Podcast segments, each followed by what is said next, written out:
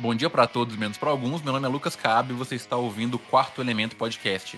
Pois é, galera, hoje nós vamos falar do novo sucesso da Amazon Prime e esse realmente é um sucesso. É um filme aí que bateu recorde de streams em 24 horas e vem com um hype absurdo aí para os fãs de ficção científica. E é esse mesmo que você leu na thumbnail aí, A Guerra do Amanhã. Então, pra gente estar nesse clima da hora de guerra aí, vou chamar aquelas pessoas que gostam muito de debater entre si, inclusive de ofender umas às outras, como vocês perceberam aí no nosso episódio do Mortal Kombat. E o primeiro convocado para essa guerra hoje é o nosso brother que realmente apareceu pela segunda vez, Bruno Oliveira. E aí, Brunão, como é que tá, velho? Salve, Cabe, salve, galera. Tamo aí, cara. Vamos tentar não se xingar mais nos podcasts, a não ser que seja o Thiago. O Thiago eu vou continuar xingando. Boa. Já que o inimigo público número um do Bruno já foi citado, que demos ele bem-vindo. E aí, Thiago, como é que tá, mano? Beleza, estamos aí mais uma vez, né? Saindo na porrada aqui para decidir se o filme é bom ou se é ruim. Muita agressividade no começo desse podcast. E para fechar o nosso time, temos o galã do Quarto Elemento Podcast, Gabriel uhum. Cazu. E aí, Cazu, como é que tá? Fala, galera. Tamo aí. E eu já tomei um calmante aqui, velho. Hoje eu tô suave. Não quero nem estressar. o cara já veio manso, tá ligado? O cara veio tranquilo. Pra gente poder ter um, um, podcast minimamente civilizado. Porque se eu soltasse o Snyder Cut do nosso último. Puta merda, eu mesmo falei que Snyder. Né? Fui traído pro meu pai. Enfim, se eu, eu sabia. O Director's Cut do nosso último podcast aí vocês teriam visto que as coisas foram bem mais intensas. Mas é o seguinte, você sabe que esse podcast é patrocinado pela Lycan Lab, então se você quiser dar uma moral para nós, segue eles lá no Instagram, fala que você veio através do Quarto Elemento. Eles trabalham com arte e edição de podcast, caso você tenha interesse de entrar nesse mundo maravilhoso do rádio da internet.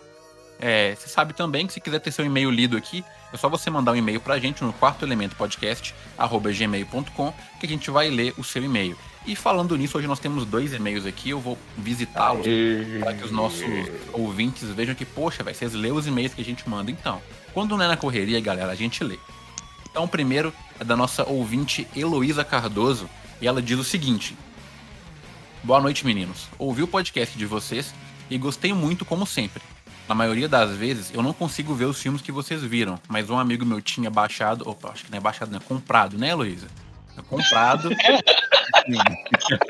é, termo errado. Combate e me passou. Eu deveria ter escutado o Kaab e não deveria ter assistido. Eu não gostei de nada desse filme e discordo quando o Thiago e o Bruno dizem que o roteiro se explica, porque eu não entendi nada. Meu amigo que me explicou muita coisa, porque ele disse que jogou os jogos. Falando nisso, mandei um abraço pro meu amigo Matheus, eu indiquei o podcast para ele. E aí, ó, manda um abraço pro Matheus aí, galera. Abraço, Matheus. Obrigado um abraço por esclarecer a sua amiga. É, um, um abraço para Heloísa e pro Matheus. Isso aí, tá no final aqui, ó. No mais é isso, vocês são foda e eu adoro o programa de vocês. Eu acho o Gabriel muito engraçado, o Thiago é muito sério, o Bruno tem que aparecer mais vezes e Cabe, sua voz é linda. Beijo pra você. Ah. Aí, eu, né, aí, aí eu já arrumei um problema, né, velho? Já arrumei um problema aí com a minha senhora, mas tudo bem. Obrigado, viu, Luísa? Heloísa, se você estivesse nos vendo, tipo estaríamos isso. todos fazendo é coraçõezinhos para você, para te agradecer. O Felipe Mota mandou pra gente. O Felipe Mota já é um brother nosso, já mandou e-mail nos primeiros podcasts, e agora ele volta. E ele começa do jeito. Sim, nós vamos trazer ele. Tem que participar aqui com a gente, é Felipe. Mas ó, ele mandou. É. O começo eu já adorei do e-mail, que é o seguinte: Olá a todos, menos para quem gostou do filme. Eu sou o Felipe Belo Horizonte. Eu vim dar meus 5 centavos sobre a treta causada no podcast. Primeiro argumento o filme de. Não é só porque o filme diverte, prende, que ele é bom. O cara trouxe a, a tese pautada. Desse argumento é possível dizer que o filme de fato te agradou e te conectou com ele, mas isso não significa que o filme é bom. Como o filme Cidadão Kane, Nosferatu, Macunaíma são exemplos de filmes que são excelentes, mas são difíceis de ver. Por outro lado, Bill e Ted 1 é um filme sem estrutura nenhuma e que eu me divirto muito, e não quer dizer que o filme é bom. 2. Suspensão da descrença e treta do braço do, e treta do braço do Jax. Essa daí é, foi polêmica mesmo. A adaptação do filme tem direito de escolher como mostrar seus elementos, então ela poderia escolher que cada personagem tivesse seu poder à moda caralha como nos jogos. Vingadores, por exemplo, é uma salada de conceitos que no final tudo funciona. Porém, ao escolher seguir como todo mundo uma origem única de poderes, gera um problema de descrença conceitual. Explico. Se eu falo a frase, então ele venceu de um leopardo, você imagina de várias possibilidades. Porque essa frase te garante que ninguém imaginou que ele venceu um leopardo numa batalha judicial. Pensaria que venceu o leopardo na porrada, na corrida ou etc. Então, quando o filme escolhe Não, narrativa, não combina com os poderes divinos e com a lógica que a sociedade cristã que fomos criados exige de um antagonista entre um humano e um divino. Uma solução fácil para esse problema era manter o conceito, mas alterar o design, fazendo que o Jax tivesse um braço de ferro e um design mais misto. Um conceito seria o mesmo e não causaria dissonância. Ponto 3. A escolha do protagonista. Nem tenho que falar de Mortal Kombat uma porrada de personagem que ninguém liga, e eu concordo com ele. Pra escolher É. um protagonista genérico, mas o filme escolheu criar mais um, então o Mocap seria melhor protagonista que ele. Considerações finais. Ah, gostaria de começar falando que eu acho incrível um filme de torneio não ter torneio. É, de fato, realmente. Sem falar basicamente também que não tem um arco.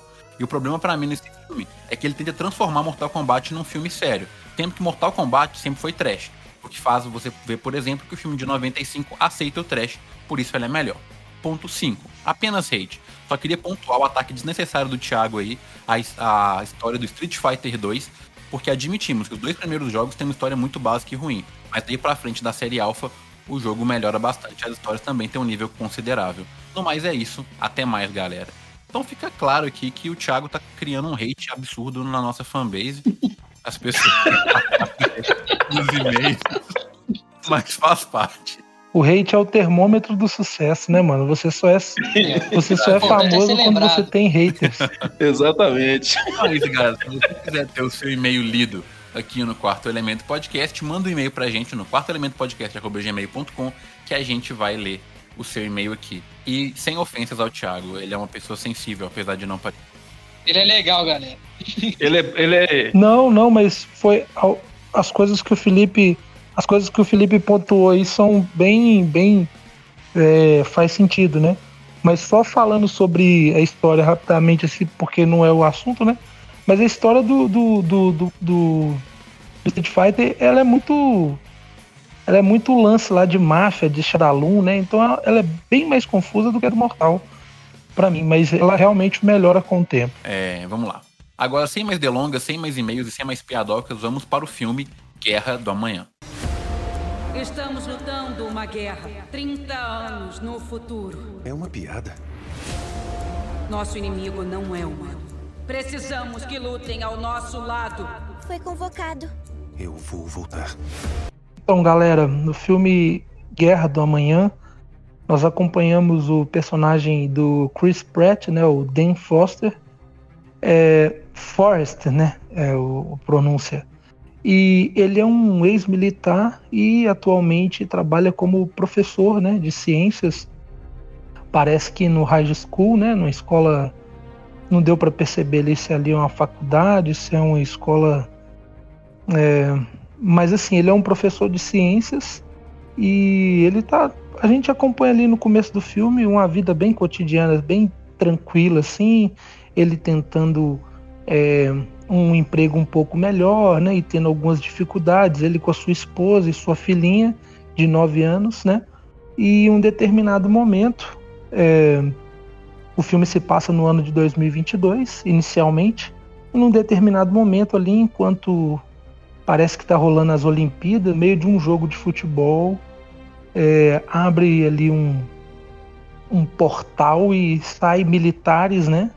Falando com a população de um ataque que a Terra viria a sofrer alguns anos no futuro, né? Então, naquele momento, a vida do Dan, ele, ela é mo- modificada completamente, né? Não só a dele, mas de toda, de toda a população da Terra, sabendo que sofreria um, um ataque iminente. E esse é meio que o plot do, do filme, né? O filme é, ele, ele é pautado nessa questão em que a Terra vai sofrer um, um ataque alienígena, o que parece, né? E parece que no futuro essa guerra já está meio que perdida. Então uma das estratégias é voltar ao passado para pegar ali pessoas, soldados, né? Que e para lutar essa guerra, né? Então é basicamente isso, a guerra do amanhã. É, esse filme ele estava sendo bastante aguardado pelas pessoas aí, porque não sei se vocês sabem dos pormenores, mas esse filme era uma produção da Paramount, feita para os cinemas, né? Era um filme em que o Chris Pratt, além de é, estrelar, ele também trabalhou como produtor executivo do filme, então ele viabilizou. Foi um filme que já estava com um merchandising legal e para estrear em 200 países, e a pandemia veio e acabou com os planos de todo mundo, né?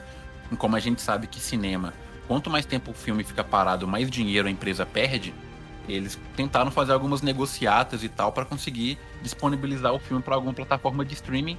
E aí a Amazon acabou comprando, né? A Prime Video comprou esse filme da Paramount e teve o direito de distribuição dele. O que eu acredito que foi um acerto, né? Porque esse filme ele fez um barulho muito grande no streaming aí. Eu, nos meus stories do, do Instagram, vi várias pessoas assistindo esse filme. Teve um hype bem legal. Não sei porquê, de repente todo mundo virou fã de ficção científica, mas eu percebi que a galera curtiu muito e talvez no cinema eu não vejo que esse filme conseguiria bater de frente com Velozes e Furiosos, por exemplo, tá ligado? Com um Lugar Silencioso, parte 2, se eles esperassem para poder estrear ele agora, né? Com a abertura dos cinemas. Então eu acho que a Paramount já começou bem, né? Conseguindo fazer essa venda aí, que é um marco pro streaming, né, cara? O filme mais assistido aí em 48 horas. Então esse filme é, sendo bom sendo ruim, a gente vai discutir isso aqui em breve, já tem um mérito de conseguir quebrar uma barreira legal e fazer várias pessoas assistirem um gênero que é tão criticado como ficção científica. Sim, sim. E tipo, eles vendendo pra, pra Amazon, meio que eles já tem um valor certo, né? Que eles vão conseguir de volta, não depende de bilheteria. É, Mas eu acho que no cinema eles renderiam mais, viu? Porque eu dei uma olhada aqui, eles venderam por 200 milhões, mano, pra Amazon. Eu acho que renderia uhum. muito mais que isso se fosse pro cinema, viu? Será, velho, com essa pandemia aí, mano? É, foda é a pandemia, né, mano? Em dias normais eu tinha certeza. É, porque tem isso. Ah, o, porque, tipo, o orçamento. Ah, diga, Bruno. O caso, a gente tem um problema que o Cabe citou, que seriam os filmes com quem ele estrearia mais ou menos junto, né, velho? Sim. Então sim. acho que isso jogaria um pouco a bilheteria dele um pouco para baixo, não sei, cara. É, Mas... talvez se eles adiassem, né? Mas aí tem a perca do dinheiro também, é. que eles falam. Exatamente. É, porque tipo, tem muita locação, muitas empresas, elas pegam dinheiro emprestado para poder fazer locação. Vocês viram o caso do próprio 007 aí, né? Cada mês de atraso do filme, eu acho que estava dando quase um milhão de, Foda, né, mano? de dívida pra, pra produtora. Então, sim, não vale a pena manter o filme na gaveta, né? Tem que lançar. Sim.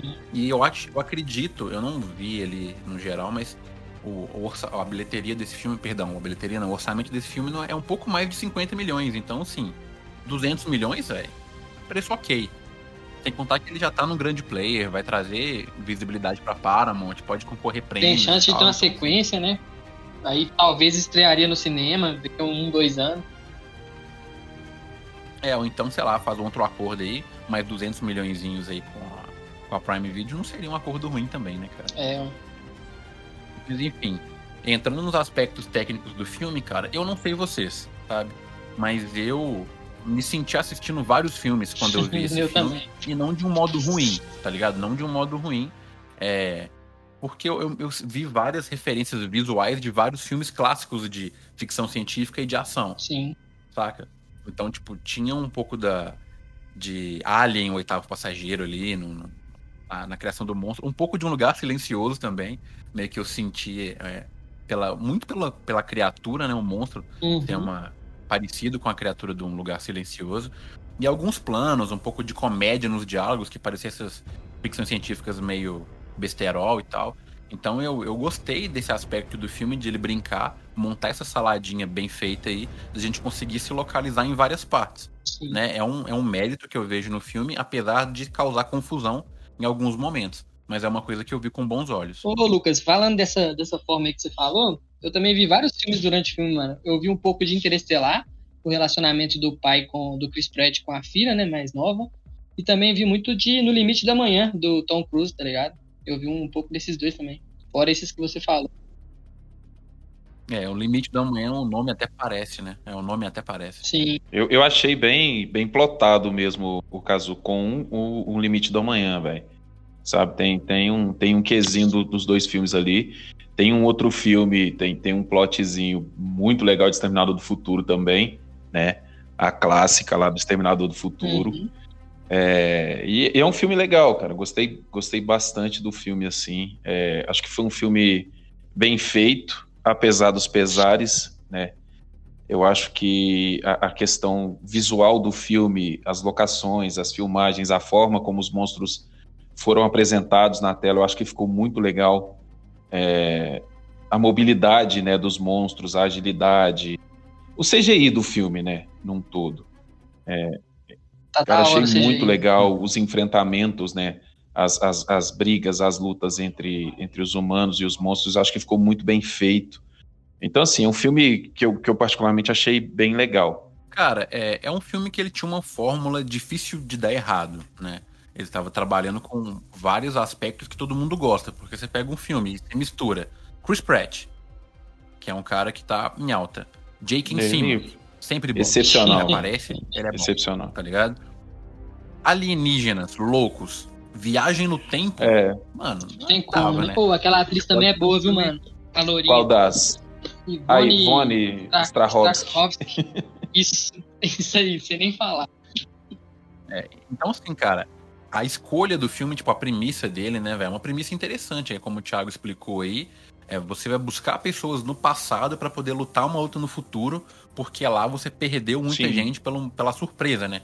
Tipo, ah, começou uma guerra aqui, a gente não estava preparado, então a gente não conseguiu lutar, perdemos muitos homens. A gente vai voltar aqui, 30 anos no passado, para buscar gente para poder lutar essa guerra por nós. Então, tipo, a premissa do filme me comprou muito, sabe? E, tipo, na hora que eu li, eu falei, caramba, mano, tem um terreno aqui. Quando o Thiago me mandou esse filme há uns dias atrás, que, que eu, eu não tava acompanhando os lançamentos, e daí o Thiago me, me passou algumas coisas desse filme e eu fui ver, cara, eu fui ler. Eu falei, Thiago, cara, é, é a linha de filme que eu gosto, velho. É pós-apocalíptico, com, com viagem no tempo e ficção científica de não sei mais o que, mano. É a receita para dar certo, velho. ou para dar muito errado. É, ação, ou para dar muito errado. É, é. É, muito filme. A gente tem muito filme de viagem no tempo, saca? Hum. Só que você tem muito poucos filmes com viagem no tempo que são bons. Eu, quando eu paro para pensar assim, vem dois na minha cabeça no máximo: Donnie Dark e Primer. Sacou? O resto, é, eu, eu, tenho uma série de críticas assim que acabam me tirando do filme porque é, cada um tem sua própria teoria da viagem é, no tempo, sim. né, velho? Então... Até o limite do amanhã. Até o limite do amanhã brinca um pouco com esse de viagem no tempo. O cara fica preso num loop ali, né? É, mas nada muito distante, não, uhum. muito, muito longe, igual esse filme fez, não, igual o Donnie Dark fez também. Oh, tipo, o Lucas, é, entrando nesse aspecto aí, tipo, o filme ele tinha uma, igual você falou, que ele tinha um, um terreno muito vasto para trabalhar. Eu achei que ele, tipo assim, escolheu trabalhar mais na ação, tá ligado? Eu queria ver mais as consequências que ia ter essa parada da viagem no tempo na sociedade, uma parada mais ampla, tá ligado? Eu acho que ele foi mais pelo, pelo que vai dar certo, tá ligado? Sem abordar muito essas outras paradas e foi mais pra ação mesmo. E, e, focar mais no protagonista. Eu acho que ele pecou nisso, que eu queria ver mais, tá ligado? É, eu, eu acredito que eles optaram pela escola mais fácil, né, cara?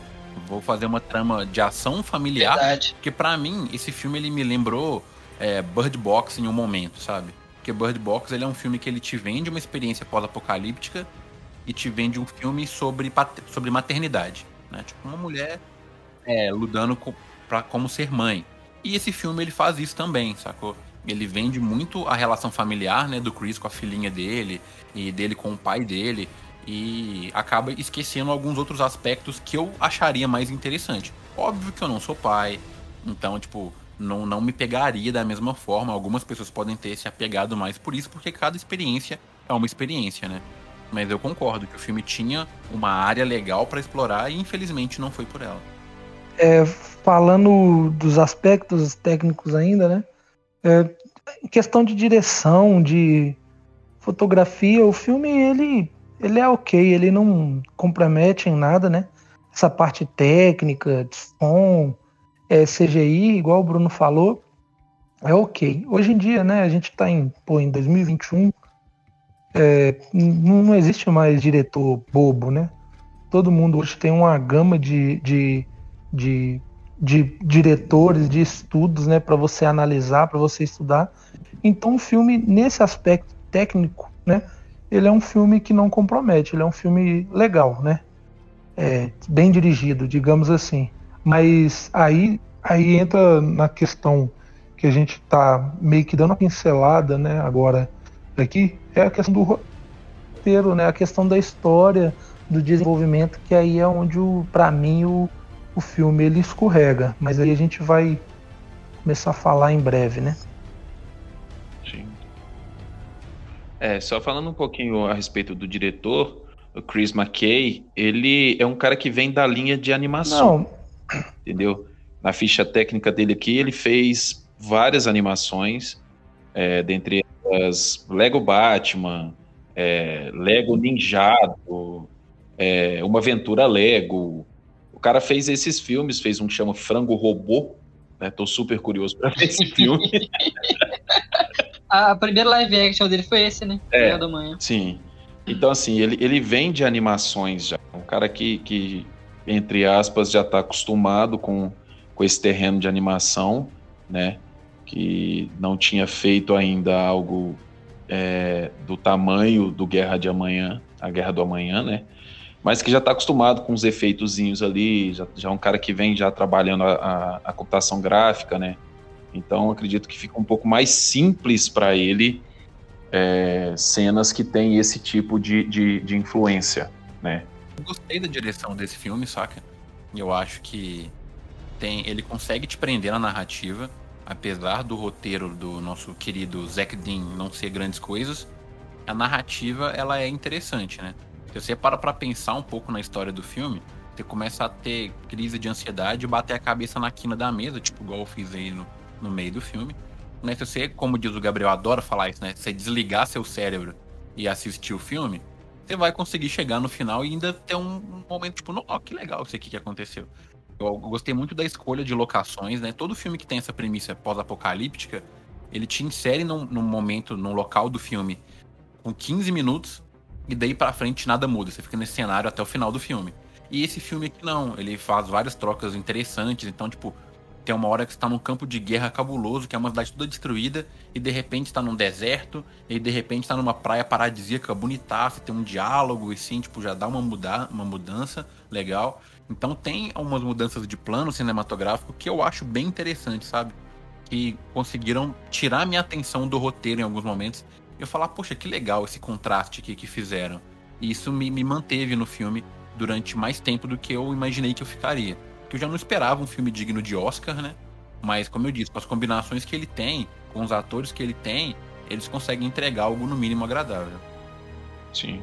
Sim, isso é divertido. Tipo, o destaque que eu tenho da direção e da montagem, velho, que eu achei o ritmo do filme muito bacana, tá ligado?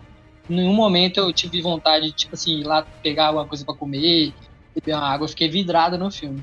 E com relação ao roteiro, velho, eu achei uma coisa muito estranha. Meio que o filme tem dois clímax, né? Tem um na metade, que eu já achei que ia terminar o filme ali, e depois tem meio que mais uma parte, acho que é tipo mais um epílogo, não sei se pode ser considerado. É, você gostou é, depois- disso?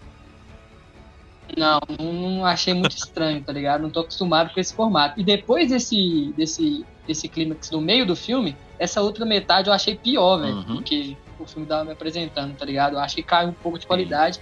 Até as facilitações que o roteiro arrumou pra chegar à conclusão, tá ligado? Eu acho que não. É, cara, isso é uma coisa que eu ia comentar, né? As conveniências, cara. Sim. Se tem uma coisa que define esse filme, é a conveniência.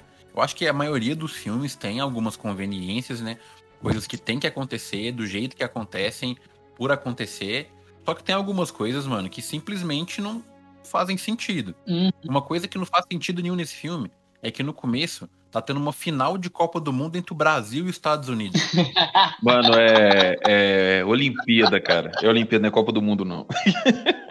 Não, não, é Não, não, Copa mentira, é Copa do Mundo, é não, Copa do no Mundo, é. É verdade, é a Copa do Mundo do Catar. Brasil É e verdade. Estados Unidos. Quais as chances, brother? Estados Unidos, Vai. se jogar com. Estrela do Vale aqui, os caras tomam. Estados Unidos sova. nem vai pra Copa. É. Não, desde pra mim o filme já começa com a suspensão da descrença altíssima. Eu já falei, não, não dá pra me acreditar. Né? Esse filme é cheio de mentiras, cara. Nunca que você O Brasil chegar na final também tá, tá meio é, difícil. Acho que o a gente tá jogando forçaram agora. um é- pouquinho ele também. forçaram muito. Então, tipo, nesse começo eu já comecei a questionar as escolhas narrativas do filme ali, né?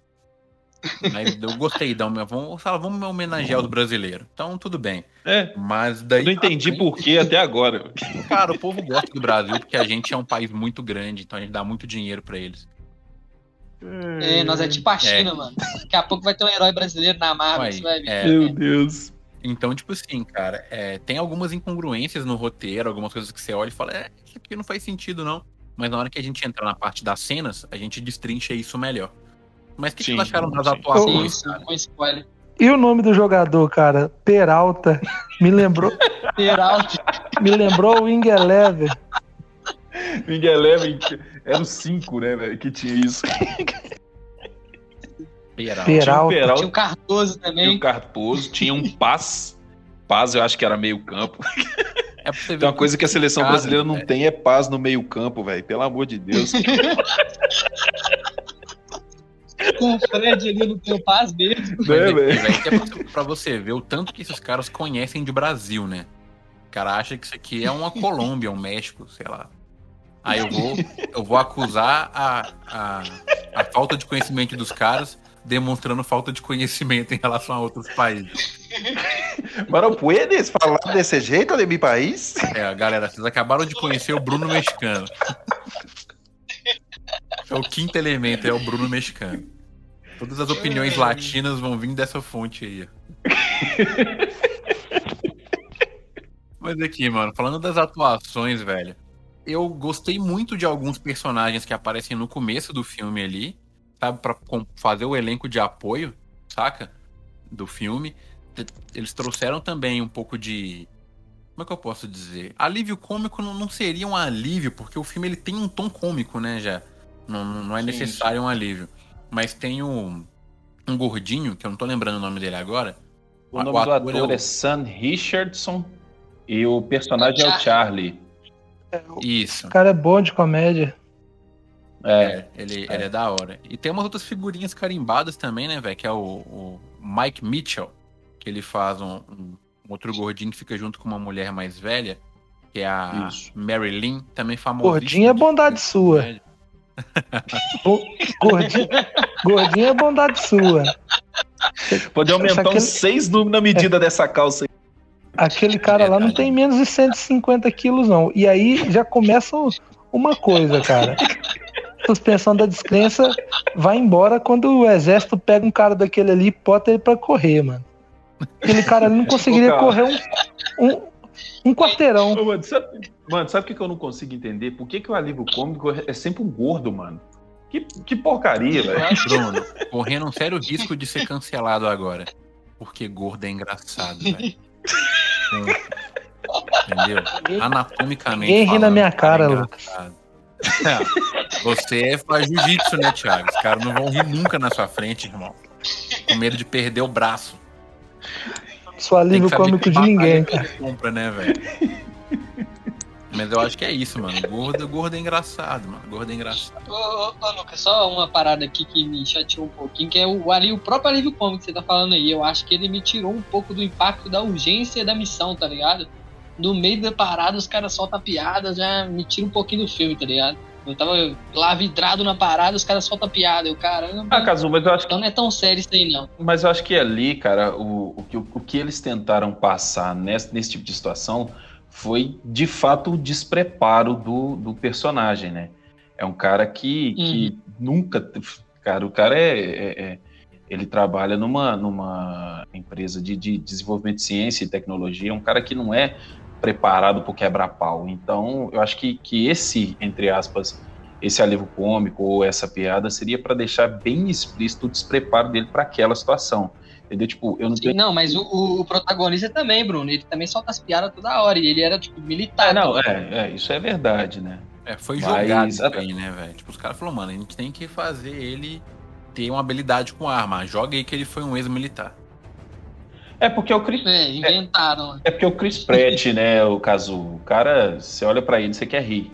Então ele Em nenhum momento eu pensei, eu imaginei ele como militar. velho. Não dá, velho. Eu acho que ele passa sim, cara. O Chris Pratt já fez uns filmes aí, é, um- uns filmes aí que ele interpreta soldado que ele passa o porte físico dele, né? É o modelo tipo ele é grandão, Capitão mas- América. É, eu acho que ele É, convence Mas sim, o cara. rosto dele eu acho que não, não, não me convence, mano, de militar, tá ligado?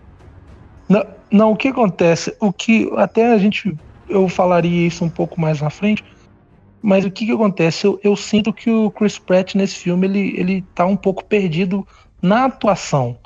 Porque a, a sensação que eu tive assistindo o filme é que ele quer se distanciar um pouco do Star-Lord, né? Mas em contrapartida, o filme ele, ele, ele é muito cômico, né? O filme ele tem esse tom leve. É. Só que ele não quer fazer o É. Star-Lord de novo, ele quer fazer uma parada diferente. Então tem hora que o filme vai para um caminho que, entre aspas, seria um caminho de mais drama, né? Uma questão mais é, profunda. Só que eu senti a atuação dele, ela não entrega na, na comédia, porque parece que quando ele quer fazer a Uhum. na- o momento da comédia, ele não está tão voltado para comédia igual em Guardiões da Galáxia. E na parte do drama, Sim. você sente um pouco de vergonha alheia, sabe? Sendo. Peraí, o que, que esse cara tá Uhum. falando, sabe? Então, assim, eu, tive, eu É. tive esse problema. Tanto que só tem, a gente pode falar um pouco mais à frente, só teve uma atuação que eu falei assim, cara, atuação bacana. A gente pode comentar depois aí na parte com spoiler.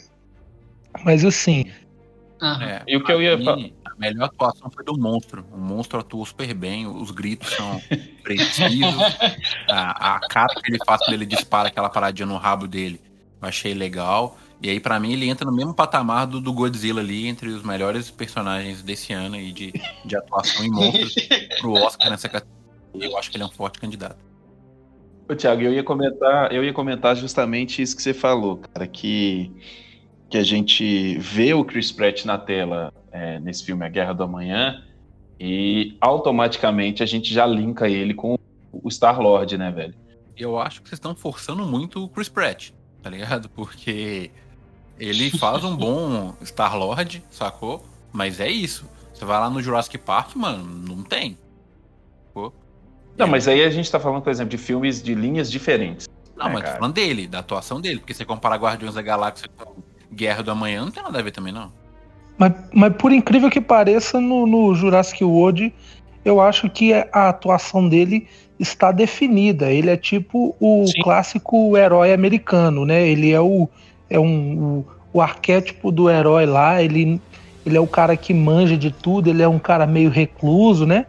Então, assim, ele, ele É. sabe resolver os problemas ali, mesmo não sendo um cara muito estudado. É um cara da ação, mas ele sabe o que, que ele tem que fazer para para abrir uma jaula, para fazer isso, para fazer aquilo. Então, assim, é o cara que toma a frente, que Ô, corre junto Thiago, com os Velociraptor. É, te dando um parênteses aqui, tirando a parte de correr com o Velociraptor, você tá descrevendo você mesmo, velho? Não, Eu o não Thiago foi falando, eu falei, pô, mano, o cara tá na entrevista de emprego e tá falando quem é ele. Porque eu sou Que um cara isso, não, mano, eu não, eu não sei abrir jaulas, não. as coisas.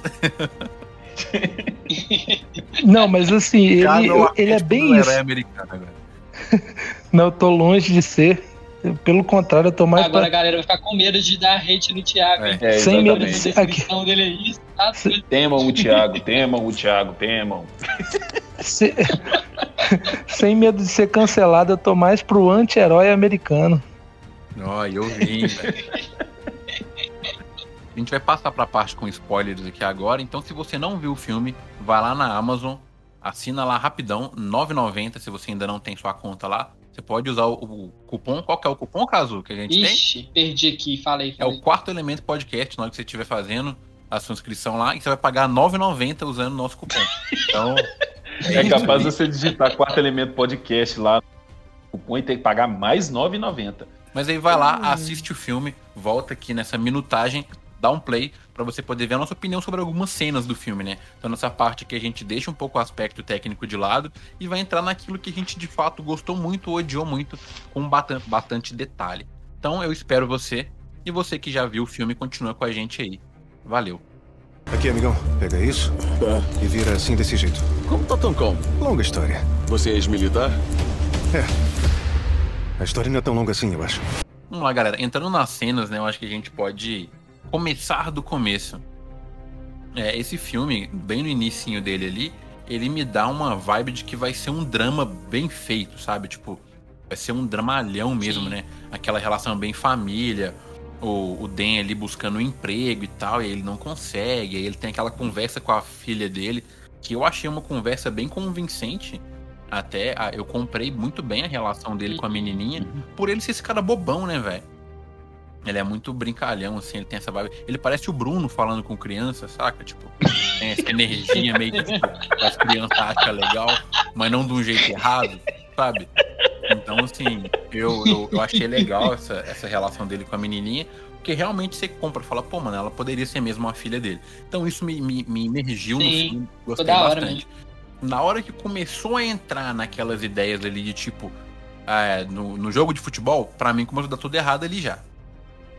É, eu falei, né? Estados Unidos versus Brasil, já não, não né? Não, nunca nisso aí. Não, e os caras os cara me voltam no, no, no passado pra estragar nosso ex ainda. É, Caramba, exatamente. espero o jogo Estragar o terminar pelo menos. Mas, cara, você sabe que quando, quando, quando eles invadem o, o jogo ali, pra mim fez sentido, porque é um momento em que o mundo todo praticamente para, né, velho? A gente não, Não, tem sim, muita noção. aquilo, né? Exato. O É. local que eles escolheram, mano, pra mim é perfeito. O que começou a me incomodar no filme não foi o ato em si. O ato eu achei genial e faz muito Sim. sentido eles terem escolhido aquele momento. O Uma transmissão mundial, né? É, o que me incomodou foi o pós. Porque eles mostram, tipo assim, pô, a gente vai falar pro mundo inteiro que tá rolando isso aqui. Uhum. Só que aí focou no microcosmos do Chris Pratt, saca?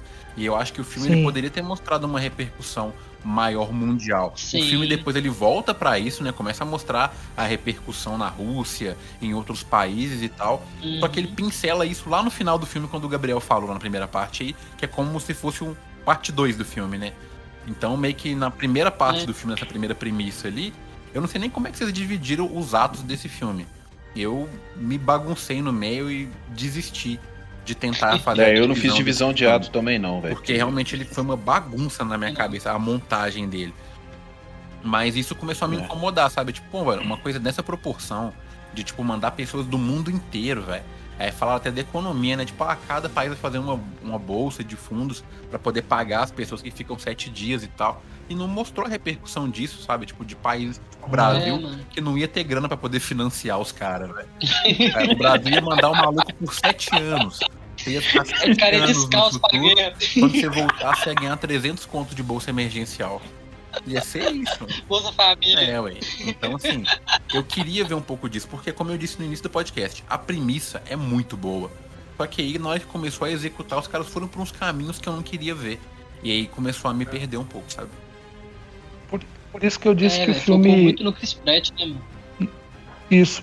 Por isso que eu disse que o filme tem dois tons, o Cabe. Eu tive essa mesma impressão, cara. O filme ele começou ali dando uma ideia que seria um pouco mais profundo e aproveitando que a gente tá no- na parte com spoiler, galera, desconsidera a parte de ficção científica desse filme porque só tá no, no, no gênero mesmo. Não existe.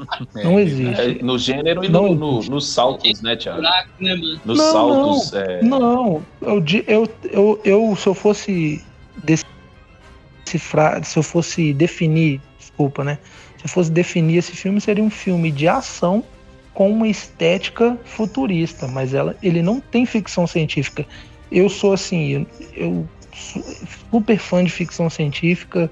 É, Isaac Asimov e Philip K. Dick são os, os- os meus autores assim prediletos, né? Junto com Lovecraft, né? Então, assim, é, não tem, velho, porque geralmente a ficção científica, o que, que ela faz? Ela pega um recorte da sociedade e mostra como questões tecnológicas, como o avanço da tecnologia influencia né, na, na, na questão social. A gente tem filmes é, aí de ficção científica com ação que conseguem fazer isso muito bem, né? O próprio Matrix é um filme que eu Matrix. colocaria como ficção científica.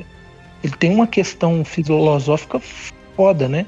E, e mostra um, um futuro distópico, um, um futuro totalmente fodido.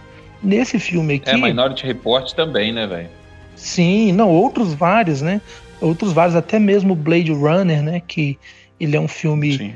que ele tem um- uma questão de, de- de futurista, né? E, e às vezes passa despercebida a questão filosófica e como que a tecnologia influenciou a sociedade naquele, naquele, naquele âmbito, né?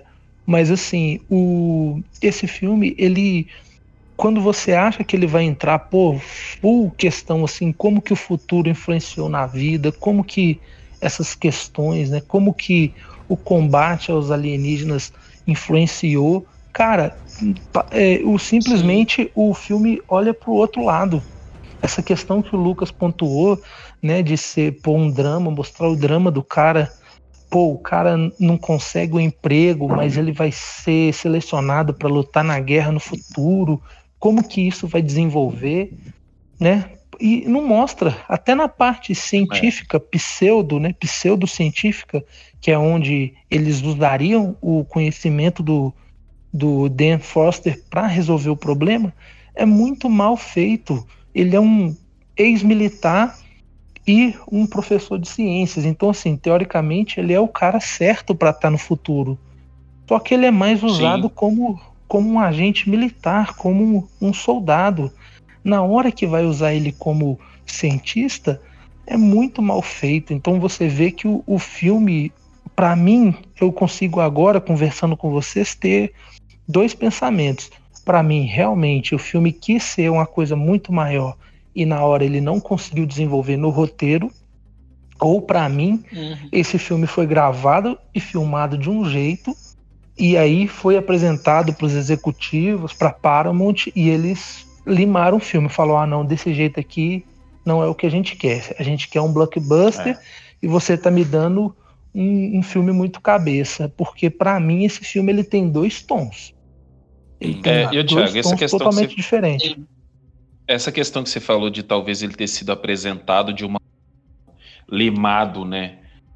ter sido podado e, e, repassado de outra forma, isso faz total sentido, mano, nos furos do roteiro.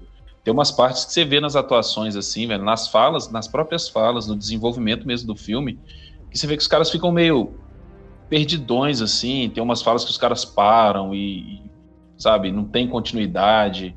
Parece que o filme foi podado ali. Falei, não, isso aqui serve, isso aqui vai, vai, vai ser legal. Não, não, essa, essa parte aqui não dá, não. Isso aqui pode tirar. Teve um, uma parte lá que eu fiquei confuso, mano. Que eles estão, tipo, correndo numa ponte, que eles estão pulando uns bloquinhos fraga. Sim, sim. Aí um, um personagem cai. Sim. Aí o, o, o, personagem principal fala assim: não posso deixar ela pra trás. Aí ele pula lá embaixo para resgatar essa pessoa. Na hora que ele pula lá embaixo, corta a cena e já tá todo mundo lá embaixo. Tá sim, tá sim. Todos os caras que estavam pulando lá em cima tá lá embaixo, eu não entendi nada. Eu, o quê? É. Então tá, né? São segue, essas, segue baile, essas, essas partes é que, que me deixam meio perdidão no filme também. É, na chegada mesmo, na primeira cena de salto, cara, deles, né? Tipo, tá todo mundo preparado para o salto e tal. A mulher explica ali que o salto vai acontecer, que eles devem surgir num novo lugar, em numa altura de entre 2 e 3 metros, né? E aí tá ali Sim. acontecendo e tal, todo mundo preparando o salto. E aí, faltando tipo 10 segundos para o salto, a operadora lá relata um erro de que, que ah, um erro desconhecido, não sei o que, não sei o que. Os caras aparecem a 60, 70 metros de altura. Isso não se explica Sim. por que do erro. Sim. É, é. que que aconteceu, é, que que eles mano, estão ali, o que que tá acontecendo. Sabe essa cena, Bruno? Eu achei essa cena genial. Sim. A eu acho que ela a cena é linda. Foi muito Só que tem um problema. Ela não tem nada a ver com esse filme. Exatamente. Sim. Tipo, ela é muito sinistra. Parecia um videogame a cena, é, não, mas, tipo, assim, não pela, pela qualidade e tal. Porque eu achei boa a cena, sim, tipo... Sim. Pra mim, não, o tom do boa. filme ia mudar. A partir dele, eu falei, mano, agora vai ser um filme super violento, super sombrio. Sim. Porque sim, os caras caindo do, do, tipo, de 60 metros e morrendo, aquilo foi muito sinistro, velho. Eu falei, mano, esse filme vai engatar, vai ser foda. Só que aí o Chris Pratt salva o negão lá, o Gator, né, do, do da água, e os caras não ligam que morreu, tipo, 200 pessoas. Eles levantam. É, tipo, qual que é a missão? Mano, foi a, met foi a metade da equipe. Mais da entendeu? metade, velho. Morreu gente. Já limou ali pelo menos. Sobrou 10 é, neguinhos. É, os caras não ligam. Ali, tipo... Cara, tipo, não, não, tipo, tinha um mano morto do lado dos caras. E os caras não conseguiram é. olhar pro corpo. Então, tipo assim. É, Exatamente. Focou, né, mano? Isso ali então, pra tipo... foi bizarro. Então, tipo, são não, o Chris Pratt a gente entende, né, Zé? Que ele é militar, ele, tipo assim, tá acostumado com morte. Agora os outros personagens, não, os caras tava na casa desse comendo cheetos. ali, ah, agora ele tá vendo os caras mortos e nem liga, tá ligado? É, tipo, foi, as é, mortes foram totalmente irrelevantes. É como, não teve peso nenhum, velho. Foi uma cena para chocar, e ela realmente chocou, só que ela não teve nenhuma consequência, velho. E aí eu fico, tipo, ah, ah brother, sim. pô, me ajuda, né? Pra aí foi tipo que o. Pô, e também o. Não, pode falar, Bruno. Aí foi aí. tipo o que você falou, Caso. Foi tipo uma cena de videogame mesmo. Sacou? É, é, o salto lá do Free Fire, que no salto a galera já é no chão e blá blá blá, não sei o quê. E aí segue a missão. Então, essa é, nessa parte, cara, é que eu achei que o filme, como o, o Cabe falou, eu achei que o filme passaria por um cenário muito mais violento. Nessa parte eu fiquei tipo o, o John Travolta no Pulp Fiction, olhando pros lados, velho, dentro da sala, sacou? Tipo, o que que tá rolando aqui? Beleza, teve um erro de coordenada. Alguém digitou alguma vírgula errada na programação lá e enviaram os caras para um lugar diferente que eles não tinham que ir, entendeu? Só que os caras caem a poucos quarteirões de um laboratório é, de, de, de pesquisar a respeito dos alienígenas, né, dos garras brancas. Então, super conveniente esse erro né, de cálculo. E eles caem, tipo, do nada. Tá, teve um erro de cálculo, vocês caem no lugar certo. Cara, mas ninguém vai procurar saber o que, que aconteceu. Isso podia ter, isso podia ter prejudicado Pois é. podia ter prejudicado, assim, é muito mais a missão, entendeu? Podia, eles podiam ter, Uhum. ter morrido todos e acabou. E aí agora? Vai mandar mais gente pra, pra saltar? É, Entendeu? sei lá, foi, foi uma Pois coisa que é. colocaram no roteiro que eu acho que não precisava. Junto com inúmeras E outras o- coisas que eu acho que não precisava também. Ô, ô, Lucas, a questão do futuro também eu achei bem broxante. Porque, tipo assim, 2051, mano. Eu imaginei ver umas coisas muito loucas, tá ligado? Passa o tempo pra caralho. E, tipo assim, não tem nada de diferente. Os caras criam uma máquina do tempo, mas não criou uma arma diferente pra atirar, tá ligado? Os caras estavam atirando com o fuzil que os caras usam hoje aqui, ó. Lá em 2051, velho. Cadê a tecnologia, tá ligado? Os caras gastou tudo na máquina do tempo e fez mais nada. Porra, faltou algo a mais. é, ali de realmente. É, na verdade, voltar, mano. comparando desse jeito faz sentido. É, mas, mas na verdade, Caso, acho que pela, pela velocidade em que é invadido, eu acho que faltou tempo. Porque o cara, é, é, um dos caras que explica o, o portal de salto, é, ele fala, fala, cara, a gente montou um portal de salto com arame e chiclete. A gente quase não teve tempo de colocar ele online. Então não teve, Uhum. não teve tempo para a sociedade evoluir, entendeu? Se você pegar, por exemplo, agora trazendo para o nosso tempo aqui fora do filme, se você pegar, por exemplo, a evolução bélica é, em 20, 30 anos, cara, o Brasil ainda usa o fuzil Parafal. Esse fuzil é de 80 e poucos, entendeu? É, Nossa. Não, os Estados assim, Unidos o- usam. não, os Estados Levando em conta a realidade, faz sentido o que você tá falando, mas eu acho que como o filme queria fazer uma parada no futuro, dava pra ele dar uma brincada, tá É ligado? porque Sim, sim. tinha uma máquina do tempo, sabe? Tinha uma máquina. Então é aquela coisa lá de. Mas faz sentido mesmo, Bruno, o que, que você aquela falou coisa aí? lá de ver o futuro da pessoa, né? Que você põe o dedo lá no trem, aí vê o histórico dela e tal, tipo o Google do, do braço. É, é, é, é uma tecnologia bem É, é, o, é o avançada. chip da besta. É o chip É uma tecnologia avançada. É, aí os caras não tem nenhuma armadura, e, tá e ligado? como vão prender o, a armadura, fêmea lá no navio, prende com corrente. Entendeu? É, velho. É, é Tipo, a, a jaula que vão nada. prender ela é uma jaula de pegar leão. Então, sim, tem algumas Sim. coisas que realmente não, Podia não ter sentido. É, Poderia podia, ter- podia ter sido ali, por exemplo, para prender a fêmea. A fêmea ficou congelada um tempo, né? Podia ter se feito numa crioprisão, né, mano? Seria mais eficaz. O tempo de manutenção dela desacordada seria muito maior. É. É, você não teria que É, gastar 50 litros de, de, de um anestésico para poder fazer ela ficar Sim. numa boa. É tão defasado os equipamentos dele que o Chris Pratt chega lá Elisante. 30 anos depois, tá ligado? Tranquilizante. E ele consegue mexer no computador da menina de boa. Tipo, ele sabe qual programa que ela tá usando. É, Tá velho. ligado? Parece, tipo, meu tio que usava o Excel É lá que é nos iPhone. anos 2000 e ele usa agora comigo, entendeu? É porque é iPhone. Mano, e também essa parada dele, dele ser cientista, ô Lucas, a parada dele ser cientista é igual ele ser militar, jogadaça na, na É, né? pelo menos ele Jogado, dá tipo, aula. Só ele E é. depois é mostrado que é só pra ter um, um moleque que manja de vulcão, mas não vamos adiantar essa parte Não. ainda não. Mano, mas assim, pra poder falar. ele, Bóstico também, Ele- bóstico. ele ser cientista e dar aula só mostra que ele é um mau cientista, né, mano? Como a gente aprendeu em Big Bang Theory, né? The Big Bang o Theory. Ele é medíocre, ele deve nem ter Não, doutorado. fala assim do, do, do. E o Breaking Bad, o cara lá, Walter White. O cara tinha prêmio Nobel e tava lá na, dando aula, pô. Fazendo drogas. Metanfetanoias. É, mas aqui, e o Jake Simmons? Ah, cara, ele, Brabo. ele não Cara é bom, compromete, né, né, mano? Ele não Brabo. compromete no filme. Ele é definição bravo. do velho. Gabriel é melhor. Brabo. Bravo. Brabo. Eu, eu não tenho mais nada pra falar dele também, não. É isso. Brabo. Ok. velho. Acabou. Eu, eu É. tenho uma coisa pra falar. O bicho tá gigante, viu? Tá trincado, Tá. né, mano? Tá. Papai, Tá, viu? Ele tá igual o Papai Noel soviético, filho. Cabuloso. Ô, mano, vocês estão assistindo Rick and Morty, velho? Estão assistindo Rick and Morty? Mano, eu vi um episódio. Desde só, a quarta mano. temporada, O da temporada. velhos que aparecem tão trincadaço. Na hora que eu vi o, o Nossa. J.K. Simmons, eu falei, mano, ele veio direto do Rick and Morty, mano. Porque ele tá Mano, ele- muito grande, tá ligado? Tá brincadão, velho. Ô, Thiago, a sua definição foi melhor, velho. Papai Noel soviético. É o, Foi bravo mesmo. é o Papai Noel que, em vez de rena, o trenó é puxado por urso. É, velho, tipo, desenharam o, o J.K. Simmons como aquele tiozão americano que tá contra o governo e manja de todas as coisas. Tá ligado? É. Tipo, Sim. é o deus Igual- ex-máquina do rolê. E é uma coisa que me incomoda muito nesse, no roteiro desse filme, velho. Que são as conveniências, tá ligado? Tudo tá exatamente no lugar onde deve estar pra poder cumprir o Sim. propósito em determinado momento do filme.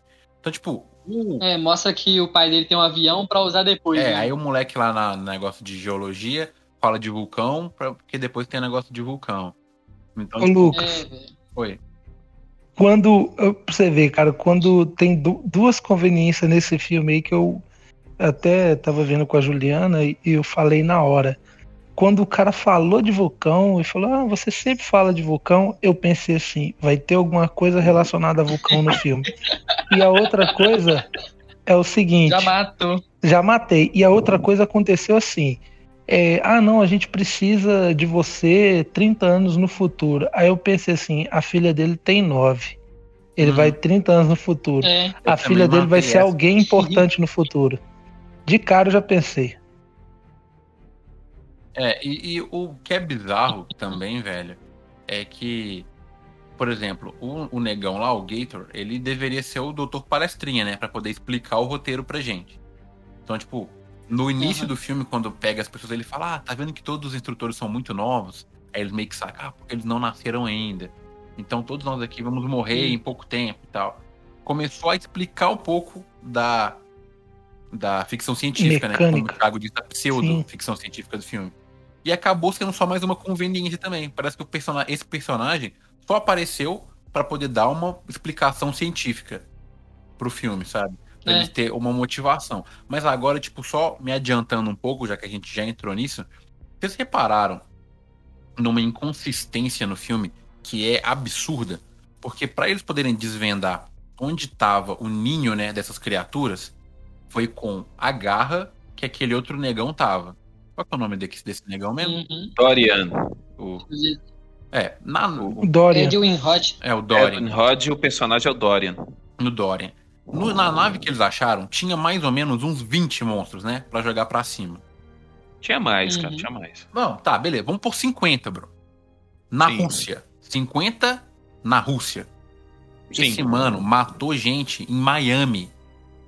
Como que o cara que ele matou em Miami era o mesmo maluco que tava no vulcão que foi parar na Rússia? Você tá falando pra mim que o monstro saiu da Rússia, foi até Miami e foi morto exatamente pelo cara que vai colar com o Chris Pratt. Mas É uma até que, assim, muito absurda, porque os outros são fruto do, do- da, da rainha, né? A rainha foi dando cria, dando cria, dando cria, dando cria, e aí saiu aquele tanto pelo mundo. O cara ter matado um dos 50 primordiais é uma coisa de eu ir pro, pra, sei lá, pro Egito agora e achar exatamente a sandália que João Batista usava. É meio De repente isso. acontece. É o mesmo De nível de acontece. coincidência. Não, não, mano, não dá, Ô, velho. mano, não dá. Eu tive, É a mim, Lucas, impressão. ainda tem um, um- um buraco maior que isso. Mas falei que depois eu vou falar. Não, eu tive a impressão que na nave ela tinha uma ala com mais ninhos, né? Com mais Sim, ninhos. sim. E, e- e Tinha pelo que a gente viu no filme, né? Não é defendendo o indefensável, não, mas pelo que a gente viu no filme, os monstros eles, eles têm uma, uma capacidade migratória, né? Eles, é, eles despertam a região, come todo mundo e vai pra próxima, né? Então, assim, até Ó, o Bruno. Sai, É. quinta série, sai. Ô, ô, Thiago, deixa eu falar aqui do outro que me incomoda mais. do- Só completando, o que mais me incomoda de tudo nesse filme, foi a pior coisa, na hora que eu vi, eu quase desmaiei e dropei o filme. Mano, a parte que ele volta pra casa lá com, com o antídoto e tal, aí ele fala com a mulher dele, mano. Ele fala lá que a filha dele contou que eu acho que não sei se é em 2023 que o teve a invasão lá na. Que eles Não, disseram. 2048. Na Rússia, foi isso? 2048 eles 2048, beleza. É. Aí, mano, ninguém teve visão de satélite, nada invadindo. Aí ninguém lá do futuro presumiu que eles tiveram, tipo assim, eles caíram antes da invasão, mano. Aí a mulher do cara, que não tem experiência nenhuma com nada disso, me, me solta a solução do filme todo pra achar a parada. Aí não dá, mano. É. Os cientistas lá quebrando a cabeça em 2051 com alta tecnologia. Só precisava Não de uma pensaram esposa. que- É só isso, o cara precisava de uma esposa. Você, meu amigo Mano. que tá ouvindo isso aqui, que é terraplanista e que acredita em reptilianos, esse filme é baseado em fatos. É, ô, mano, eu, eu, eu fiz um Google rápido aqui, velho. De Miami até a Rússia são 10.290 quilômetros. Mas você tá passando por onde? Aqueles Pelo caras, né? oceano. Pelo oceano. Pelo oceano. Não, mas você escolheu, você escolheu a rota mais difícil, cara. Mas qual é o- os caras vão pegar um avião então? Mano, Mas- presta atenção. De Tem avião a- é mais rápido. Não, não, não, presta atenção, presta atenção. Peraí, vocês vocês tudo, presta atenção. Tem o Estreito de Bering, velho. Entendeu? Liga lá a costa do. Liga entre aspas, né? Liga a costa do Alasca com a costa russa, mano. É. Tá ligado? Ô, Bruno, você pelo falou isso aí, eu tô mais perdido que o John Travolta e Pulp Fiction. Ô, Bruno, você tá querendo me dizer que os monstros têm Waze? É. Uai, mano. Os caras não vieram mano. mas, mas, ué, não- é isso que eu tô te falando. Não faz sentido nenhuma criatura dessa que foi jogada na- lá no, na Rússia conseguir chegar em Miami, velho. E ainda, se ele veio nadando, como que ainda ia ter terra cinza de vulcão depois do cara bater É, 10 mil quilômetros de nado, mano? Feito, direto, velho. Não dá, mano. Michael Phelps do Ele usou a garra espaço. pra matar um tanto de gente. De, de gente. Matou foi de raiva, eu comecei a bater a cabeça na quina, eu queria morrer, velho. Eu não consigo. Michael Phelps do espaço. Se o filme fosse pautado cientificamente, daria pra se explicar. Porém, ele nem se esforça a Não, isso, não se né? tem um exemplo, por exemplo, um lugar silencioso lá. O mundo foi dominado por criaturas que atacam através do som. O filme não explica como que os demônios dos bichos chegou na Terra. E aí, beleza. Tá lindo. Porque se não explicou, a gente pensa assim, ó, deram um jeito, caiu. Exato. Aí cada um cria sua teoria, né? Agora, se Na o sua filme cabeça. explica, mano, se ele explica, ele tem É. que ter a decência de dar uma explicação que seja plausível. Senão você começa a levantar questões, Sim. velho, e o filme fica ruim. Pô, esse filme, ele não é de todo ruim. Dentro de filmes que a gente viu aqui esse ano, né, velho? Eu acho que depois, até porque, né, depois do filme que eu vi pra poder ver esse, eu achei esse filme uma obra-prima de atuações incríveis. Mas, por exemplo, se eu pego lá o filme do do, do, do, do, do Dave Batista lá, ó, do zumbi, Arm of the Dead. é, é outro. Nossa, vocês falaram em unissono, igual a menininha do, do Exorcista lá. Mas enfim, você pega esse filme, que também tem uma- uns, uns argumentos mó lixo, ele pelo menos tem uma explicação melhor. Ah, tombou um caminhão aqui com um cara que estava contaminado e ele contaminou todo mundo, paciente zero. Ele te isolou a cidade. Não tinha um zumbi no Brasil. Você pergunta, como é que esse zumbi chegou no Brasil? Você não sabe. Porque eles Zumbi deram um motivo. Agora Palmares. aqui não. O- o- a rainha. Zumbis palmados, filho. Agora não, velho. A rainha tá na Rússia. Do nada a mulher brota em Miami. velho, e é Miami, mano. Ela não tava na costa da América, não. Ela tava em Miami, lá na outra. Ah, não, Zé. É, eu parei. Eu desisto. Ô, Thiago, zumbi, zumbi dos palmares, mano. Você... Meu Deus, isso não é um Foi podcast mal. sério, não, mas. Ah, mano, com um filme desse não dá pra fazer um podcast sério, não, velho. É um filme divertido. Eu confesso. É um, Não, é é. um filme divertido. Mas né? você entra no É. roteiro, velho. Eu acho que é o grande ponto, né, mano? Eu acho que o grande ponto nosso aqui Zumbi os filmes que a gente cangaceiro. viu, sempre o que tá pesando mais é o roteiro. E é muito pelo aquilo que o Thiago falou. Direção, os caras estão conseguindo emular uns planos legais, velho. Tá ligado? Mas no, Sim, na sim. caneta, mano, na caneta, É, os caras estão. A mesma coisa de você pegar o Vivaldi Pois pra é, fazer o Thi- instrumental, tá ligado? O Vivaldi fez o instrumental. Aí pra Peidando. fazer a letra você traz o MC Kevin. É isso. Nossa, meu Deus, mano. Vivaldi Ô. sacudiu na tumba agora. Ô, Lucas, eu acho que o, o filme, pra mim, ele erra em colocar no gênero ficção científica. Porque se ele se vende como um filme de ação, cara, no filme de ação vale tudo. O, o Vin Diesel não tá indo pro espaço de carro. Mas a família pode tudo, né, velho? É, a a gente aceita. É. Agora, quando o cara coloca ficção científica, e aí voltando, como disse a menina do e-mail lá, o Thiago é o sério, mal sabe ela, né, gente? Mas assim. Não tem a mãe de nada. É, ma- mas assim, no podcast, eu, eu- eu- quando eu vou falar de filme, eu sempre tento trabalhar com um pouco de seriedade, porque eu amo essa merda. Mas é, quando a gente fala rapidamente aqui de ficção científica, né, dos últimos anos aí, eu penso em A Chegada, eu penso em Interestelar, né? Eu penso em, e esses filmes Muito bom. todos você pode gostar ou não. Tanto os dois filmes que eu falei, eles não são unanimidade em nenhuma roda de cinema, né? Tem gente que critica muito a chegada, tem gente que critica muito Interestelar, mas esses dois filmes eles trazem é, conhecimento, eles trazem teorias, estudos, né? O, o- a chegada ele tem lá uma linha de raciocínio que é uma forma de, de, de diálogo, de escrita que ignora o, o, o tempo, né? Independente de início e de fim, é uma coisa muito louca. O Interestelar tem lá os seus artigos que foram feitos, né, para relatar, para mostrar em imagem o que, que seria um buraco de minhoca, né, o que, que seria ali um, um horizonte de eventos. Então, assim, esse filme, para mim, ele quando ele coloca ficção científica, ele, ele peca, ele, ele atira no próprio pé. Porque se ele se vendesse como filme de ação, eu me diverti vendo ele. Uma hora e meia de tela quente, né? É um filme que se passasse na tela quente hoje, pô, ia ser aquele filme que eles iam anunciar um mês antes, né? Ó, vai passar o filme do Chris Pratt no futuro. Mas quando ele coloca ficção científica e quando ele tenta se explicar, aí que ele, ele erra, né? Que ele falha. E tem muita coisa jogada, cara. Até mesmo saindo um pouco dessa parte de ficção científica, mas aquele primeiro esquadrão lá, formado pelo Sam, né? E pelo outro lá, o, o cara da garra, eles são O meio que Dorian. esquecidos. O Dorian, eles são meio que esquecidos do, no meio, quer dizer, no, no início do segundo ato até o final do filme. Eles só voltam no final ali, no, no meio do terceiro ato ali para finalizar o filme.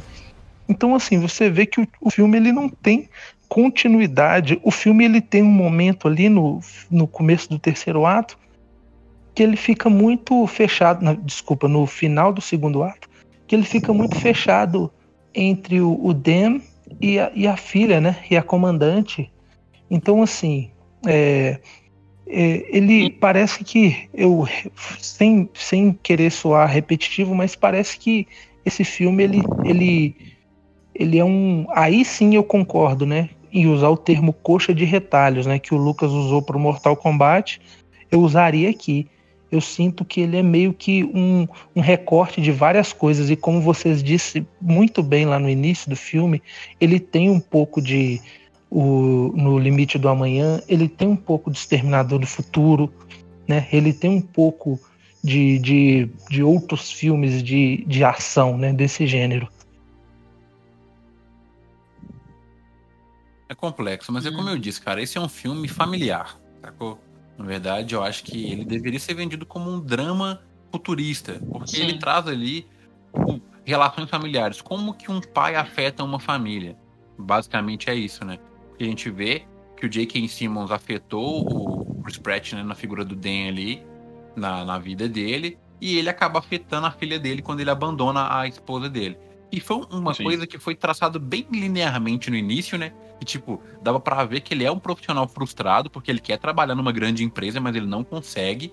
E aí fica Sim. implícito no diálogo que a filha dele tem com ele, que ele largou a família deles porque ele era um homem frustrado, porque ele não conseguia se sentir bem com ele mesmo, né? Pra mim, uma das melhores cenas do filme é essa, na praia, quando ela fala com ele, ela tá chorando e falando, poxa, é, você sempre tava triste com você mesmo, você nunca tava satisfeito com o que você tem. E aí ele fica com aquela cara de, tipo, que ele sabe que é verdade, ele sabe que ele não tá satisfeito com quem ele é. Pra Sim. mim, o grande momento do filme é aquele. Sim. E aí era um drama, só que eu não tava vendo um drama, tava vendo uns bicho branco que só morre com um É. tiro na barriga, lutando com guerreiros É. que vieram do. tem algumas partes, mano, que é tipo assim, desculpa pra ter cena de ação. Porque, por exemplo, ele tá lá, aí fazendo o, o, o veneno lá, né? A toxina, com a filha dele, beleza. Aí ele fala, aí começa a ser atacado, né? O lugar, o estabelecimento lá que eles estão. Aí, velho, eles querem correr pra chegar no lugar lá do, do teletransporte. Eu acho que ele quer levar ela, né? Pra não deixar ela morrer lá. Ele quer. Na verdade, eles estão tentando chegar no helicóptero pra ele fazer o salto do ar. É, Ela tá tentando levar ele pra um lugar seguro, um pseudo lugar seguro, né?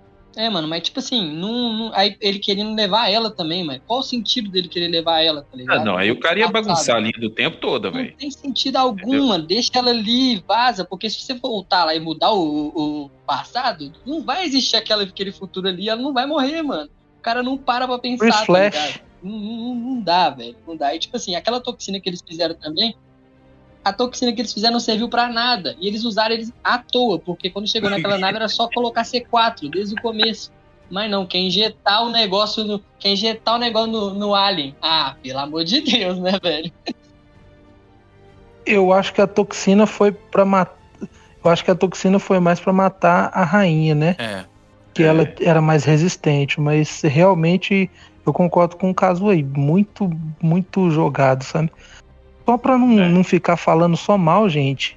O, o Lucas Muito. citou aí a cena da praia, cara, e assim, a única pessoa que teve uma atuação ali pra mim, pô, minimamente aceitável foi a, a Ivone, né, cara? Ela é muito boa atriz, eu gosto bastante dela.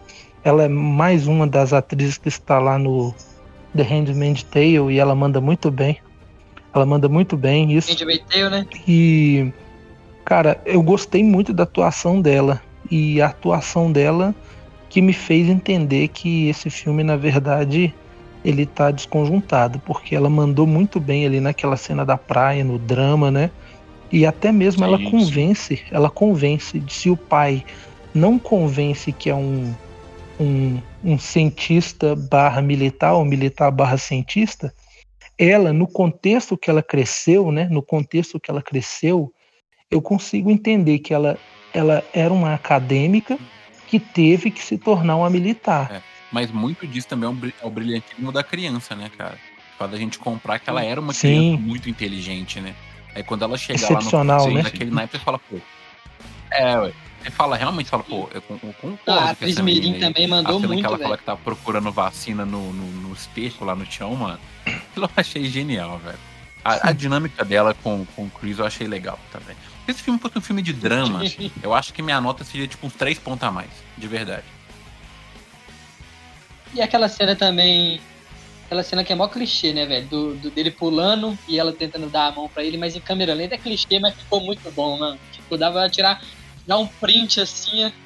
Dá pra, dá pra tirar um print, dá pra tirar um print e colocar de proteção de Eu tela. falei no que eu tomei raiva de cena de câmera lenta. Me lembra um cara aí, tá ligado? Aquele que nós não podemos falar, Pô, você não curtiu essa cena, não? Ficou top, mano. o inominável. Que isso, velho. Maldito. Desde o podcast número 2, nós falamos desse cara todos os podcasts. Incrível. Mas aqui. Mas a cena ficou, mano, cena ficou legal, maravilhosa, velho. mano. Os tanto de, de alienígena tentando chegar nela assim, aí mostra o plano aberto. Aí, tipo assim, eu, eu pensei que o filme ia acabar ali, tá ligado? Sim. Não, ele vai voltar, tá com a venceu. Mas eu fui olhar, tinha mais 40 minutos de filme. O que que é isso, gente? Pra mim, deveria ter acabado ali. Seria uma experiência menos dolorosa, porque o finalzinho pra mim foi Nossa, doloroso. dali pra frente foi só coisa conveniência, conveniência e conveniência. Aí o exército não quis ajudar o cara, mas mesmo assim eles conseguiram produzir toxina com o povo que tava colado no exército É, americano.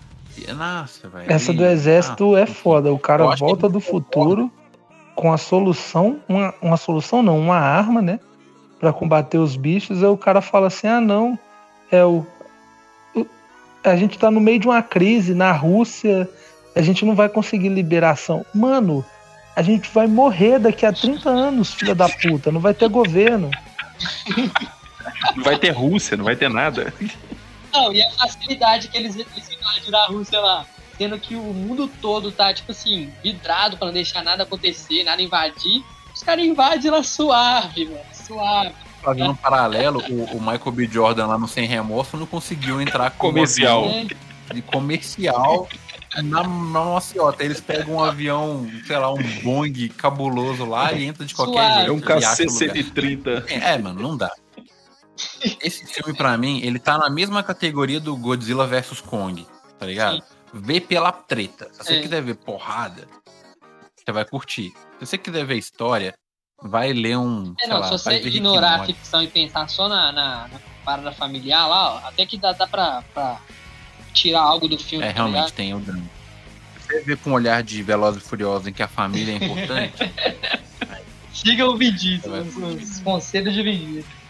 Mas, galera, vamos fazer o encerramento então, pra gente poder dar o- nossas opiniões finais aqui. E aí vocês estão ligados já de como é que funciona. É, qual a nota que você dá pro filme e se você indicaria ele ou não? Começa por você, Cal. Então, galera, só aproveitando esse momento de dar nota pra falar também que eu achei o visual, né, o design dos monstros assim meio genérico, né? Eu gostei muito mais do, do, do visual do, do No Limite do Amanhã. Eu acho que os monstros têm muito mais personalidade ali do que nesse filme. Mas enfim, é um filme é, de ação, galera. Então eu não vou ser hipócrita de dizer que você tem que fazer uma super análise, né? É óbvio, como eu disse no último podcast, poucos diretores hoje em dia conseguem fazer filme de ação com conteúdo relevante, né? Na maioria das vezes os diretores eles se deixam levar um pouco para ação. Então, analisando como um filme de ação, eu acredito que é um filme bacana assim, dá para você ver aí é, com, com os amigos, com, com a namorada, com o namorado, com a família. É um filme leve até então, né? Ele, ele de fácil de você ver, você não vai precisar, é, como se diz, né? Pensar muito e analisar muito. Eu recomendo sim, é um filme que eu daria uma nota 7,5 aí. Se eu não me engano, acho que é a mesma nota que eu dei para Army of the Dead. Então, assim, ele tá nesse mesmo estilo ali, mas como o Lucas falou, o Army of the Dead ele ainda consegue ser um pouco mais crível, né? Que é um, um filme um pouco mais pautado é, em, em coisas mais reais, né? Digamos assim, de passagem. Fechou. E você, Brunão, o que, que você achou, velho? Cara, vou, vou com o Thiago nessa. Divertido. É um filme que é fácil de assistir. É um filme de ação, né? Então, é, é- como o Thiago falou, não vou ficar falando muito mais do mesmo, não. É um filme que você não precisa fazer, não precisa esperar nada muito profundo, não. Né? A minha nota pro filme é uma nota 7. As cenas de ação, como eu falei, são cenas lindas, na minha opinião.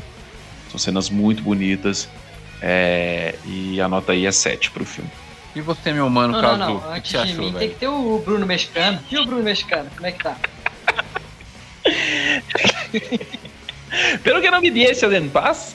Não, não, uma película muito boa, eh, apesar de los erros de la escrita del filme, porém ser um- uma película muito, muito divertida e minha nota é 7.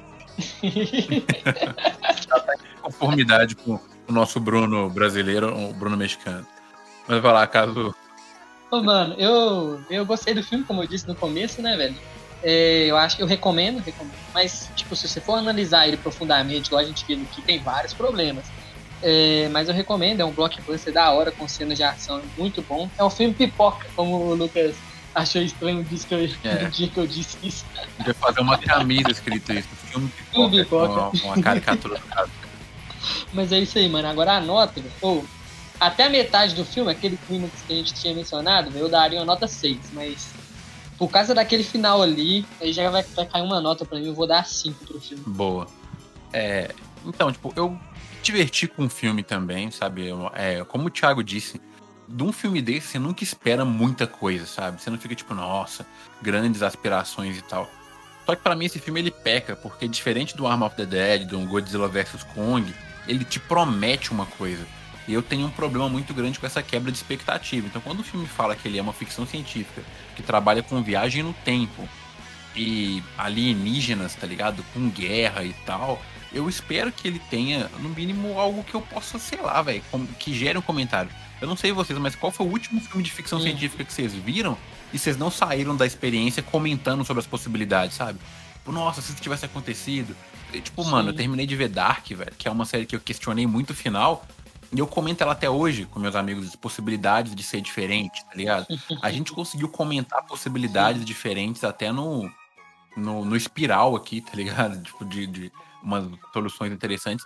Só que esse filme ele é tão raso que eu não consegui, tipo, encontrar uma outra coisa, tipo, para poder falar sobre a linha do tempo, sobre as viagens no tempo e tal. E isso me Uhum. deixou muito frustrado. Então, apesar do filme ser divertido, ele te dá uma experiência boa e eu achar que vale a pena você ver depois de uma segunda-feira que você tá cansado, eu daria uma nota 4 pro filme ainda.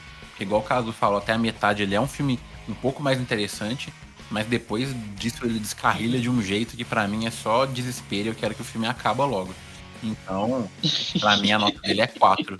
E eu tô, eu tô, tô aumentando o sarrafo mesmo, porque senão eu vou começar a dar nota alta por tanto de filme ruim. E quando chegar um filme bom de verdade, eu não vou conseguir dar nota alta pra ele, porque eu já vou ter dado o máximo. Ainda não demos um 10 aqui, Só quando velho. estrear John Wick 4. Faltando. Aí tem Mas é isso, galera. Eu agradeço você que ficou até aqui, que ouviu a gente. Se você quiser ter seu e-mail lido aí no próximo episódio, se você mandar um e-mail pra gente, pode endereçar pro Bruno Mexicano também, que ele vai, seu Anda ali, anda ali, anda ali, anda ali. Anda ali, anda ali. aqui. E é quarto elemento podcast.gmail.com. Você mandar com o título e você fala com a gente se você concorda, se você discorda, o que, que você achou, suas impressões, que a gente vai tentar ler aqui da melhor forma, demorou? A gente agradece pela sua audiência, marca a gente no Instagram, manda pros seus amigos e lembre-se, se for viajar pro futuro algum dia ou voltar pro passado, tem uma explicação plausível para as pessoas que vão ajudar vocês. É isso. E É uma- os paraquedas. E use paraquedas. Sempre leve um casaquinho. É, mano, como se 3 metros fosse de boa pra pular. Pular 3 É, metros, não precisa de nada. Mas é isso, galera. Muito obrigado pela audiência de vocês e até a semana que vem. Falou, até mais. Salve! Falou.